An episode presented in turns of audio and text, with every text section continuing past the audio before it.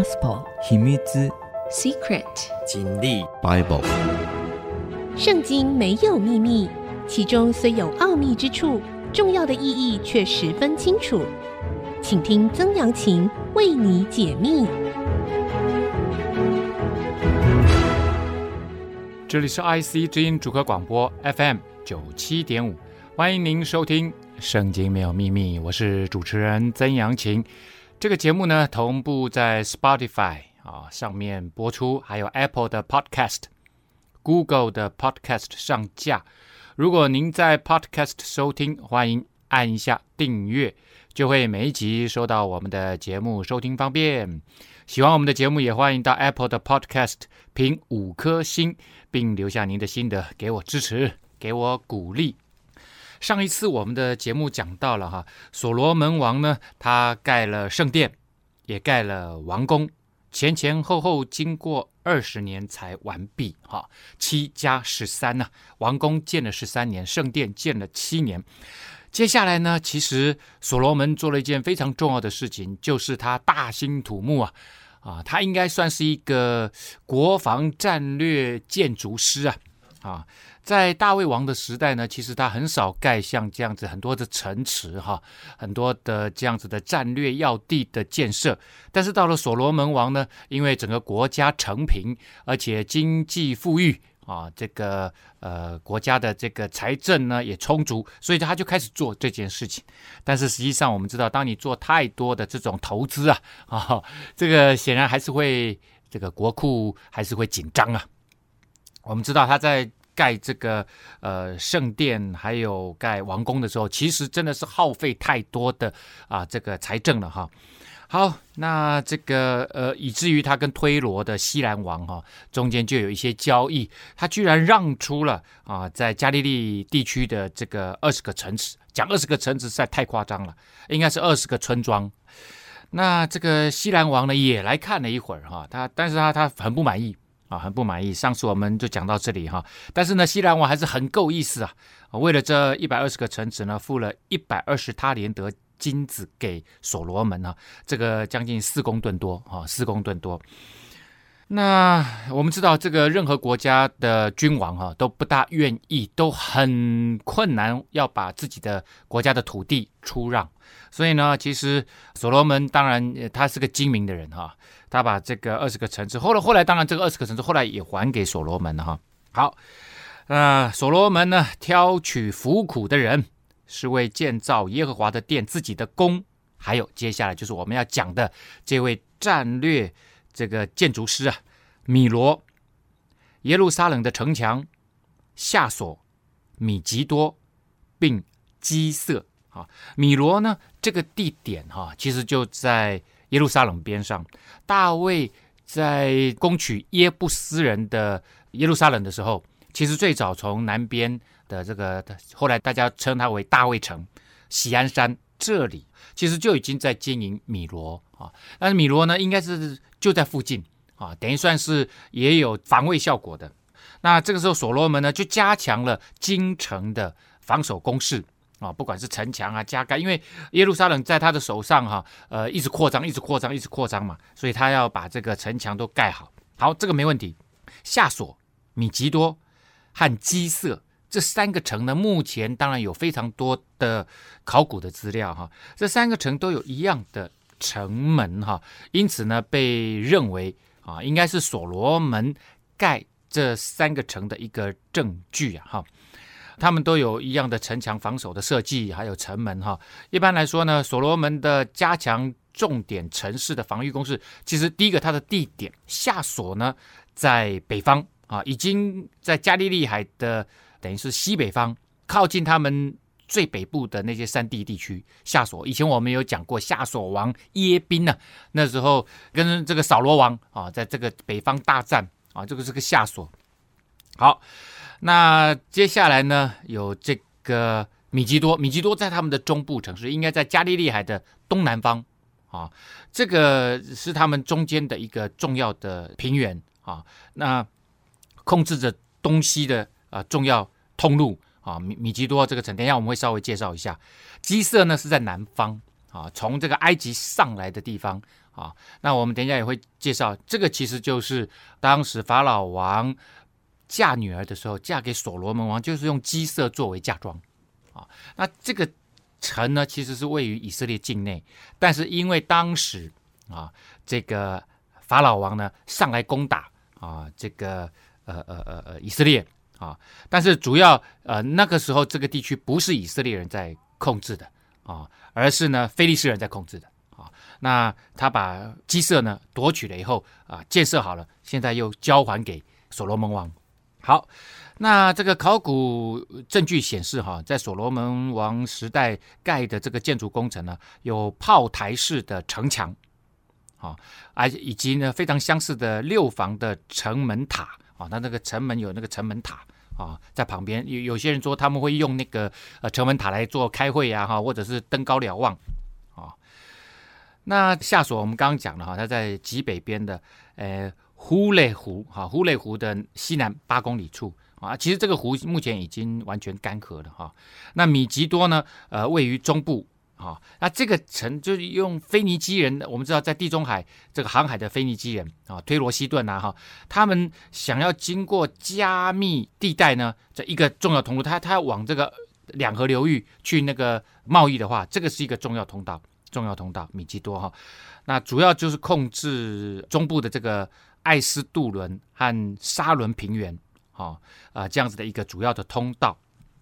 好，那呃，其实所罗门在他们全国呢开征重税哈，这个征用劳动力啊，不只是为了盖圣殿跟王宫，主要是还是国防工事。基色呢，我们知道从北到中，中就是我们刚刚讲的米基多，南呢就是基色啊。基色和南方犹大山地呢，控制整个以色列的西南面的。啊，这个菲利士平原啊，我们知道这个菲利士人，菲利士人在沿海的平原，从这个地中海过来，然后会进入以色列的啊这个犹大山地啊。以之前我们在讲大卫王的跟菲利士人打仗的时候，其实这个地区啊是非常频繁在交战的。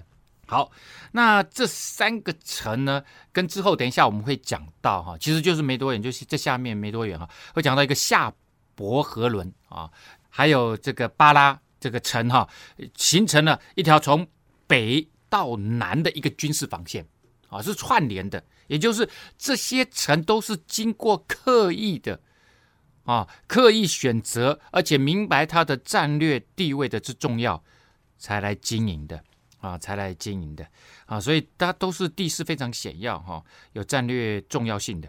好，有战略重要性。好，那可以看得出来哈，这个所罗门王啊啊，他呃非常非常重视啊这个国家的军事建设。好，那这个我们继续往下来看哈。先前埃及王法老上来攻取基色，用火焚烧，杀了城内居住的迦南人。这迦南主要指的是之前的非利士人，将城赐给他女儿，嫁给所罗门王作为妻子的嫁妆。好了，所罗门呢建造基色、下伯和伦、巴拉，并国中旷野里的达莫，又建造所有的积货城，并屯车的马兵的城，与耶路撒冷、黎巴嫩以及自己治理的全国中所愿建造的。啊，最后这句话呢，啊，就是自己治理的全国所愿，就是热爱、渴望，就是你可以看得出。这是所罗门很喜欢盖东西，哈、哦，他应该是小时候应该玩那个那个什么盖房子的游戏的啊、哦，他他应该是做这个事情的，哇，他他很喜欢。你看我们他刚盖的什么？盖仓库，积货城就是仓库了。我们知道这个呃所有的战争呢，啊、你你你这个粮草非常重要啊、那这个各地呢都有这个这个粮草，除了啊战争时候可以释放出来啊，如果是灾殃的时候啊，或者是干旱的时候，也可以释放出来。好，那当然也主要是作为战士粮草哈，战略物资就会放在这些积货城或者仓库城。好，那以色列哈，在他的这个时代，本来啊之前长期受控于埃及的这个鸡舍，现在也变成属于他的。啊，那这个达莫城呢啊，这个国中旷野里的达莫，其实有另外一个翻译，原文叫做棕榈棕榈树啊。那马索拉经文呢，它其实是翻译作他马。啊，这个城名哈，它是位于死海南边的。所以你会看到哈，我刚刚我们讲的这个从北到南哦，然后东边呢就是什么死海南边，所以就绕过来绕过来，你会看到所罗门王他一个点一个点这样子在盖，以至于国中所剩下不属于以色列人的亚摩利人、赫人、比利洗人、西魏人、耶布斯人，就是以色列所不能灭尽的，所以他们的后裔作为服苦的奴仆，直到今日啊。这个所罗门王呢，就让那些跟他们散居在国内的原来的原住民，那些迦南人，让他们来作为主要的劳动力。好，我们先休息一下，稍后再回到节目的现场。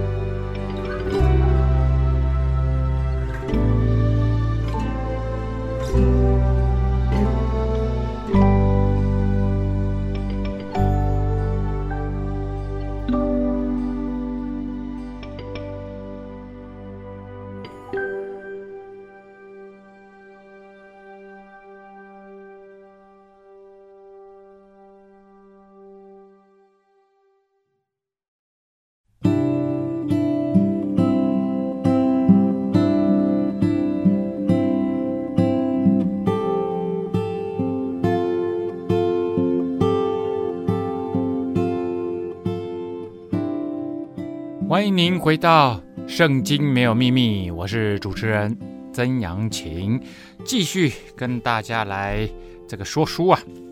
刚刚呃，其实讲到了哈夏伯和伦，我我们可以主要哈以色列这个国家狭长型的嘛哈。那我们刚刚讲的北边的夏索，中间的米吉多，南边的基色，这是连成一条线的。好，那可是更北呢，巴拉，巴拉就在北方。但的势力，所以呢，北方就有夏琐跟这个呃巴拉啊这两个城啊，他他盖的。然后呢，夏伯和伦呢就在耶路撒冷的西北边十八 K 啊。那它的重要性就是我们刚刚讲的，以这个以色列以前在跟非利士人打仗的时候，从山地打到平原，这个地方呢就是雅雅伦谷通往西部海边平原的要道。以前跟菲利士人打仗，这个点非常非常的重要，非常非常的重要。所以呢，我们也可以看到，啊，其实就是从米吉多到基色中间的一站，就是夏伯和伦呐。好，夏伯和伦。好，那呃，然后再往下就弯过来，就刚刚我们讲的他玛，啊，或者是叫做达莫城啊，在死海的南边。所以这这整个我们可以看得出来，哈，这个呃所罗门呢。非常有规则的把这个战略要地一一的建设。那我们讲过，它主要的劳动力呢是来自于非我族类啊，当地的散居的这些原来的迦南人。唯有以色列人，所罗门不使他们做奴仆，乃是做他的战士、臣仆、统领、军长、车兵长、马兵长啊。所罗门有五百五十督工的监管工人啊，这个督工的主要的这些呃这个领导啊，都是他们以色列自己人啊。那呃以色列人呢，他们在军队里面做呃这个军官啊、战士啊，这这是以色列人啊。啊，这个我想呃让自己人作为呃国家的主要的军事力量，这个是非常重要的。啊，一般来说呢，我们也不让啊这个国外的人啊，特别是呃这个敌人呢啊呃来督我们的军校啊，类似像这样子的意思哈。法老的女儿从大卫城搬到所罗门为他建造的宫里，那时所罗门才建造米罗啊，这个米罗就他把这个圣殿跟王宫都盖完了，然后就来盖什么？呃，耶路撒冷城的城墙，还有这个旁边的锡安山东边山丘的这个城墙，还有军事防御的工事。好，所罗门呢，每年三次，在他为耶和华所筑的坛上献燔祭和平安祭，又在耶和华面前的坛上烧香，这样他建造殿的工程完毕了。哈，这个圣殿盖完了。哦，那每一年呢，他们有主要的三个节日，到今天为止都还是这样。第一个呢，就是逾越节，这有点像我们今天的过年呐。啊，逾越节我们之前讲过的，在出埃及的时候，最后一灾就是击杀埃及人的长子啊啊。然后呢，Passover 就是越过去，逾越节就是越过去。以色列人的呃这个房门口呢，都要用羔羊的血抹上，那灭命的天使呢就会越过去，Passover。啊，也就是有带罪的羔羊啊，这个羔羊的血，那这个后来羔羊血就预表了未来耶稣基督就是神的羔羊，羔羊的血能够让我们这个有带着罪的生命不会被击杀，我们能够因着耶稣基督他牺牲，如果你愿意接受这样的救恩，神就会恩待，就像恩待以色列人一样。好，第二个呢就是。五旬节啊，五旬节大概就在逾越节之后，差不多五十天啊。五旬节，然后呢，之后就是祝棚节，这大概是收割的时候，欢喜快乐的时候。这三个节日对于以色列人来讲非常非常的重要哈，非常非常的重要。而且每一次一庆祝都是至少一个礼拜哦。他们的过节不是像我们过节，因为他们很多人要要集中到耶路撒冷来，还要敬拜上帝啊。这个从四面八方来，交通又不那么方便。哦，你你只叫他们来一天，那个这个有些人赶不及怎么办？他们都早早来了，然后住在那边欢喜快乐，一过节就是一整个礼拜啊！这个对于以色列当时他们的整个呃国家文化的认同啊，这件事情啊，整个信仰上面的认同都非常非常的重要哈。好，那呃所罗门王呢，在以东地红海边靠近。以陆的以寻家别制造船只，那这个所罗门呢，还不止在陆地上做军事建设，他还喜欢贸易。那以陆的以寻家别在哪里呢？以东哈，就是以色列人的这个死海南边啊，这个以以前的以东地啊。那我们知道哈，非洲最东北角就是埃及，很大一块嘛啊，那好像有一个尖尖的鼻子。然后呢，中间呢，其实它的右边就是阿拉伯半岛。非洲跟阿拉伯半岛中间夹着一个狭长型的啊，那个海呢，就叫做红海。以色列人渡过红海，就是渡过那个红海。这个红海哈、啊、的最北端呐、它这个狭长型的红海的最北端呢，就很像是一个耶，我们比那个呃胜利的手势 victory 耶的手势呢，就是那两个犄角。啊，那这个以寻迦别呢，就在这个我们如果比食指跟中指为叶的话，就在中指的顶端那个地方。哦，那这个就是一个非常好的港口。那一路就在边上啊，就在它边上。好，那这个点呢，啊，西兰就差遣他的仆人，就是熟悉泛海的船家，与所罗门的仆人一同坐船航海。他们到了俄斐，从那里得了四百二十他连得金子，运到所罗门王那里啊。他们就开始做贸易，到了俄斐呢这个地方来做贸易，然后一次就得到四百二十他连得的金子啊。四百二十他连得金子呢，就等于十五公吨啊，十五公吨。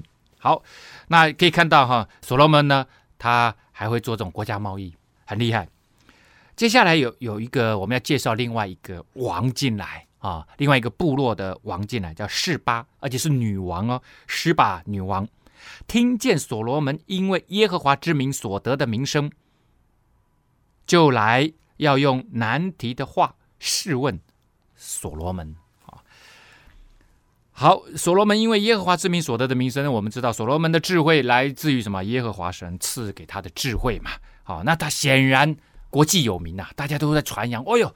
这个以色列的新的继任的王不得了啊！那个年轻人呐、啊，很聪明，很聪明啊！哇，很多的故事就开始传扬了。哇，他又写箴言哈、哦，好多啊，非常聪明的一个年轻人，又会这个治理国家，又会建设国家哦，又会这个做贸易哦，而且呢，他特别有智慧啊。那以前古代的人都喜欢用那个很难解的问题啊、谜语啊啊，来互相试够不够聪明呐、啊。那刚刚讲那个俄斐哈，俄斐在哪里呢？就在红海的最南端，就是有一点在这个非洲有没有？非洲有一个这个呃右边哈，这个有一个像鼻子勾勾的那那个尖尖的点，那个就是俄斐，在今天的伊索比亚、索马利亚这个所在之地啊，所在之地这个地区叫俄斐，所以它等于是从红海的北边往南航行到红海的南边啊，然后呢做了贸易，运了把金子运回他的国家啊，运回他的国家。那示巴女王呢？示巴现在大家比较啊比较公认的地方呢，应该是在阿拉伯半岛的西南角，就是今天也门啊这个国家也门的所在之地啊。啊，那它其实跟俄斐呢啊，就隔着什么？就隔着红海啊，或者是亚拉湾啊，这个对望啊对望，中间还是隔着这个红海哈。好。那这个时候呢，其实从亚述帝国的文献哈来看，在那个时代呢，啊，阿拉伯半岛曾经出现过五到六个女王的啊这样子的一个记载，所以呢，这里出现示巴女王啊也并不奇特啊，并不奇特。好，跟随他到耶路撒冷的人呢甚多，又有骆驼驮着香料、宝石。和许多金子，他来见了所罗门王，就把心里所有的对所罗门都说了出来。我们刚刚讲的不是很多难题吗？哦，这些难题不一定是谜语啊。等一下我们会稍微再多解释一下。所罗门将他所问的都答上了，没有一句不明白、不能答的，厉害吧？这就是真智慧。我不管你准备什么题目，我都能够答得出来。哦，这个就像在电视上上那个益智节目，哇，噼里啪啦，不管你出什么题目，我是一个博物学家，什么都答得出来。好，我们先休息一下，稍后再回到节目的现场。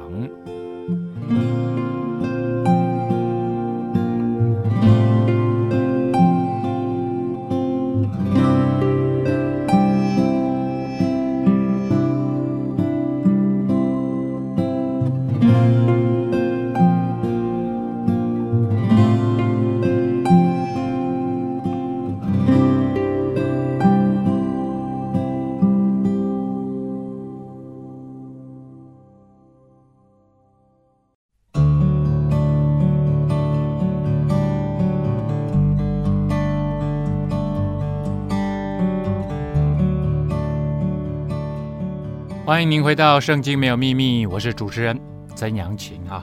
刚刚讲到了示巴女王呢，其实她带着很多的难题要来为难所罗门王哈。她想说，所罗门王真的有这么厉害吗？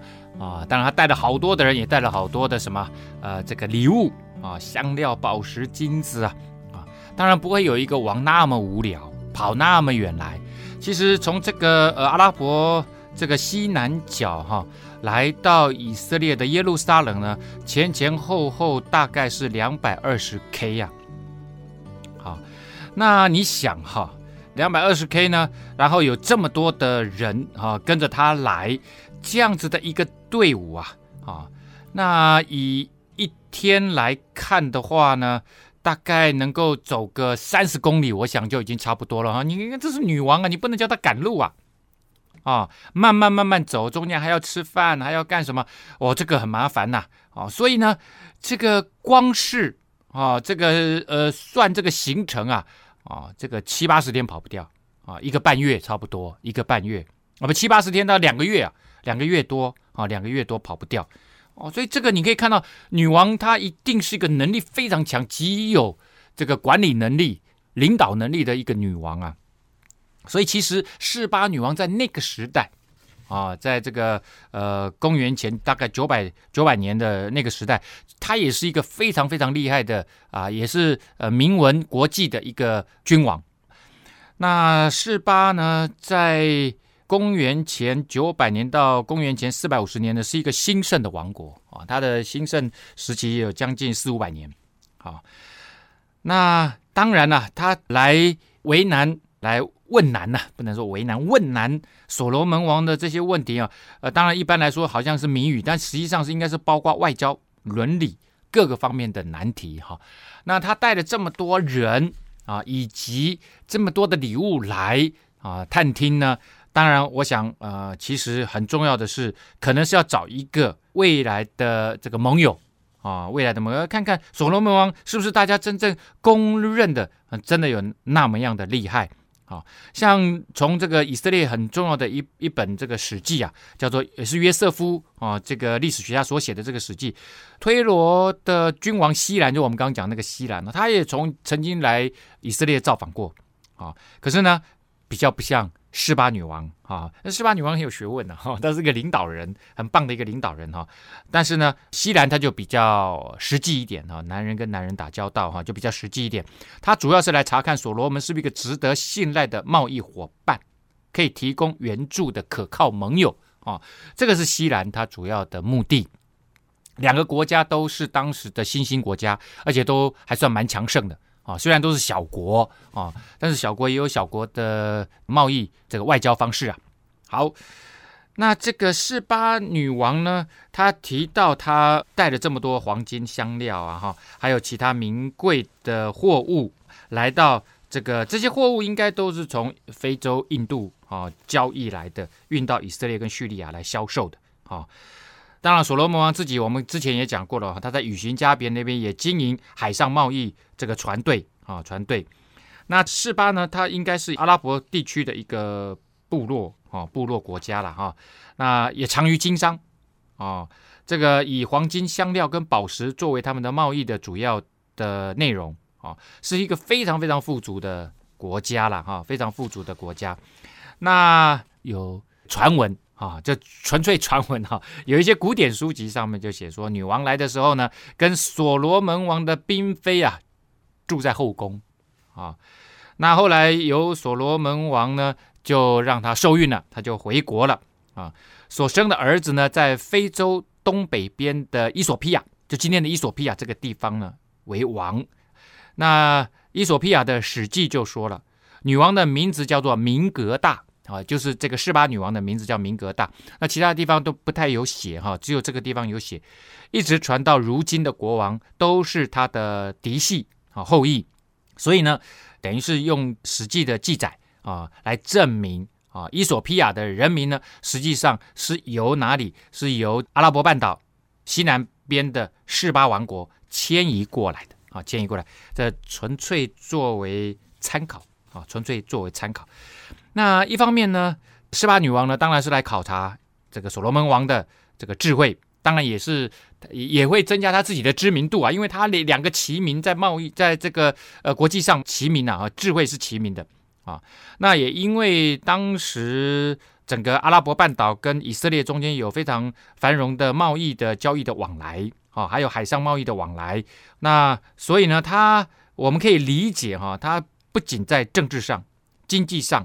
啊，要跟日益繁荣强大的新兴国家以色列建立同盟关系，同盟关，我我相信是有这样子的一个意图啊。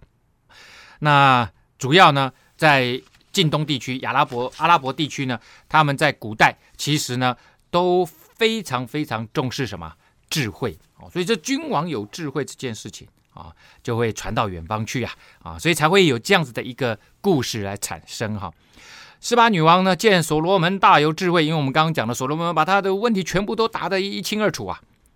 和他所建造的宫室，席上的珍馐美味，群臣分列而坐，仆人两旁侍立，以及他们的衣服装饰和酒正的衣服装饰，又见他上耶和华殿的台阶啊，啊。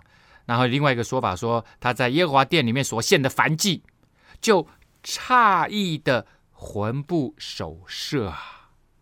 啊，那诧异的到魂不守舍，这这句话的呃希伯来文的原文是这样子的意思，就是说它里头再也没有气魄了，没有那个气魄啊啊！什么气魄呢？什么气魄呢？就是与所罗门王一争长短的气魄，你想嘛，他带着这么大一群人，中间也有他的大臣啊，还有这么多商人，都是豪商啊，然后带着这么多的这个金银财宝，哦，我想他也有炫耀的意思啊。然后我我显然他就是准备在这样子的问难当中，如果所罗门王答不出来了，那不是我示巴女王更胜一筹吗？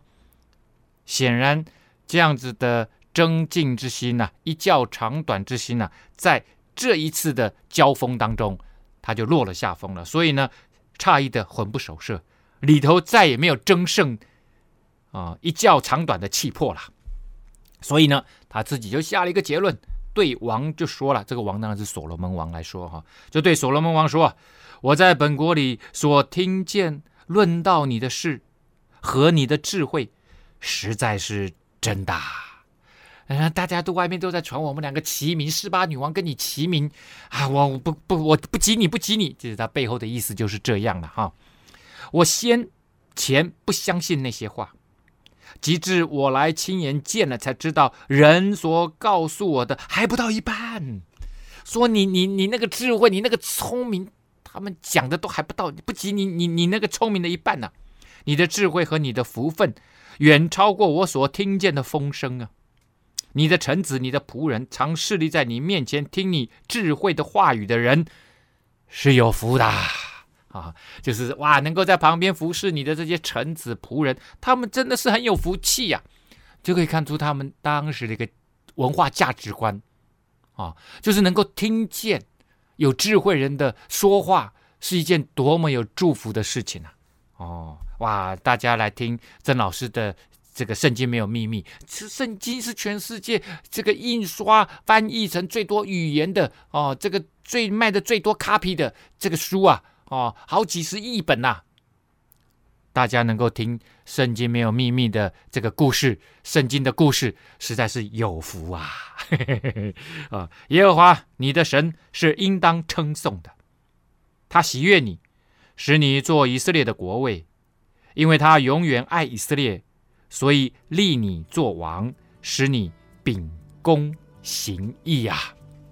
好，当然呢，这个呃，以前哈、哦，他们都会来这个呃，顺便啊，也也赞扬一下啊，你所敬拜的那位神啊，所以呢，示巴女王在这里呢，也就这个夸赞啊，这个所罗门王，你因着上帝耶和华神而这赐你智慧，所以呢，你的上帝是应当要被称颂的。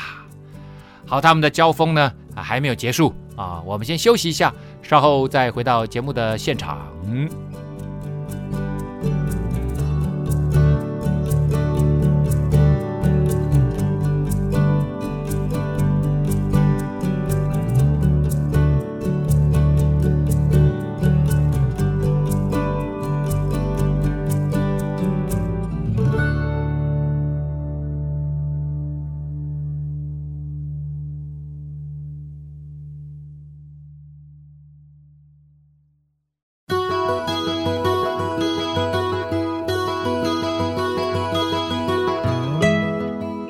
欢迎您回到《圣经没有秘密》，我是主持人曾阳晴哈。好的，我们继续来看所罗门王跟示巴女王之间的一个互动啊。示巴女王呢是来自于阿拉伯半岛，今天也门地区哈，阿拉伯半岛的西南角的也门地区的啊这样子的一个部落的女王啊啊，那当然是久闻了啊所罗门王的智慧。啊，以及他治理国家极其昌盛，想要来这个地方呢，来结一个盟友啊，所以呢，带着大批的人马啊，走了将近两个月，来到了啊这个耶路撒冷啊，拜访所罗门王啊，这当然是一次重大的外交的这个拜访啊，所以呢，这样子重大的国际的政治、经济、外交的事件就被写了下来啊，啊，写了下来，于是呢。示巴女王将一百二十他连得金子和宝石与极多的香料送给所罗门王。他送给王的香料以后奉来的不再有这样多啊！以后奉来的不一定是示巴女王啊，是其他的啊旁边的国家之间哈呃所送过来的，从来没有这么多的香料，因为这个示巴女王她这个部落国家，他们就是以贸易香料宝石为主要大宗。啊，所以呢，他就把这个以前的香料是各式各样啊，香料不只是用抹的、擦的、吃的啊、料理的啊、调味的啊，其实都是在香料的范围之内啊。好，这个有一本小说呢，叫做《香水》啊，是这个德国的作家苏斯金啊，徐世金所写的。他主要写的是在巴黎，大概是十八世纪的巴黎的一个香水师的故事。啊，里面就讲到很多香料啊。我想当时中国的啊这个思路啊，很重要的啊一个呢，除了是把中国的瓷器跟丝啊啊运到欧洲，运到这个阿拉伯世界，运到欧洲啊，另外一方面呢，也把欧洲的啊这个还有非洲的还有印度的这些香料呢，也运到中国来啊，所以它也是一条香料之路。啊，香料就香料在古代的人的生活里面啊，中西贸易啊，这个整个亚欧洲、亚洲的重要的贸易啊，其实在古代的历史里面啊，写着重要的啊历史哈。好，那一百二十他连德金子呢，大概要怎么算呢？啊，四点五公吨啊，四点五公吨呢，如果以一盎司。啊，现在差不多金价哈一千七百块美金来算的话呢，大概是二点二亿美金呐、啊！哇，他这个赤巴女王送给他光是黄金就送了二点二亿美金呐、啊！你知道这个出手就是大方啊！啊，这个国跟国交手就是这么大方哦，你就知道那两个国家在当时以色列跟示巴王国。都是非常强盛而且富裕的啊，这边有一个括弧啊，就说明当时的其他的一些贸易状态。西兰的船只从俄斐运了金子来，又从俄斐运了许多檀香木和宝石来。王呢就用檀香木为耶和华殿和王宫做栏杆，又为唱歌的人做琴瑟。以后再也没有这样的檀香木进国来，也没有人看见过，直到如今呐、啊。好，那为什么这样子？因为之后的史学家写的，那他也就附记了一笔，因为可能他手上的档案资料里面也写到了所罗门王的这个贸易状态。那我们刚刚讲的以旬迦别，他去港口，然后呢，船队到俄斐那边啊，这个贸易运了很多金子回来嘛。啊，运了很多金子回来。那从俄斐那边呢，得到了四百二十他连德，就十五公吨哦。我们这边才四点五公吨，大概将近三分之一而已哦。啊，三分之一就是二点二亿美金。所以呢，这个俄斐那边呢，所得到的呃贸易的金额大概是啊这个三倍多啊，三倍多，也就是将近七亿美金呐。好，那你不能用今天的呃标准来算啊，七亿美金呢，你要你要用那个时代。啊，那个时代不像现在的贸易量这么大，而且呢，那个时代他们都是小国家，所以这个你就知道说，已经是非常非常非常有钱了。哦，七亿用今天台币来算的话，有两百亿台币。哦，这个是非常富裕的，非常富裕的哈。